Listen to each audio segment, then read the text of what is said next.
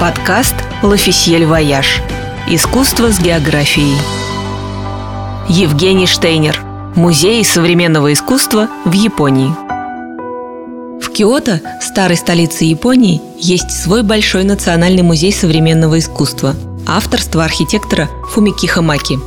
Он был открыт в 1967 году и ориентирован на художников региона Кансай, то есть вокруг Киото – Целью является показать современную жизнь и дух древнего, с 8 века существующего города, который на протяжении многих столетий был главным культурным центром Японии.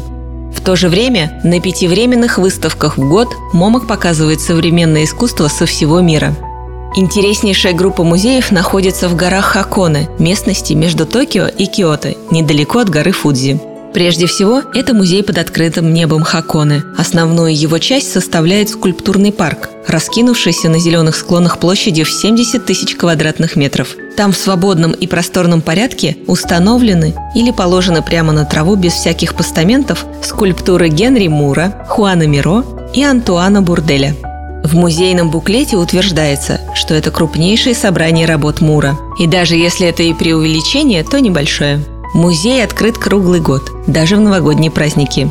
Бродя между скульптур, с особой остротой ощущаешь взаимодействие природы и культуры, естественного и сотворенного. А на этом, собственно, и зиждется японская художественная традиция. О своей задаче музей заявляет так. Наша миссия остается неизменной – постоянно ошеломлять как можно большее количество людей, давая им возможность переживать встречу с искусством. С задачей этой музей отлично справляется –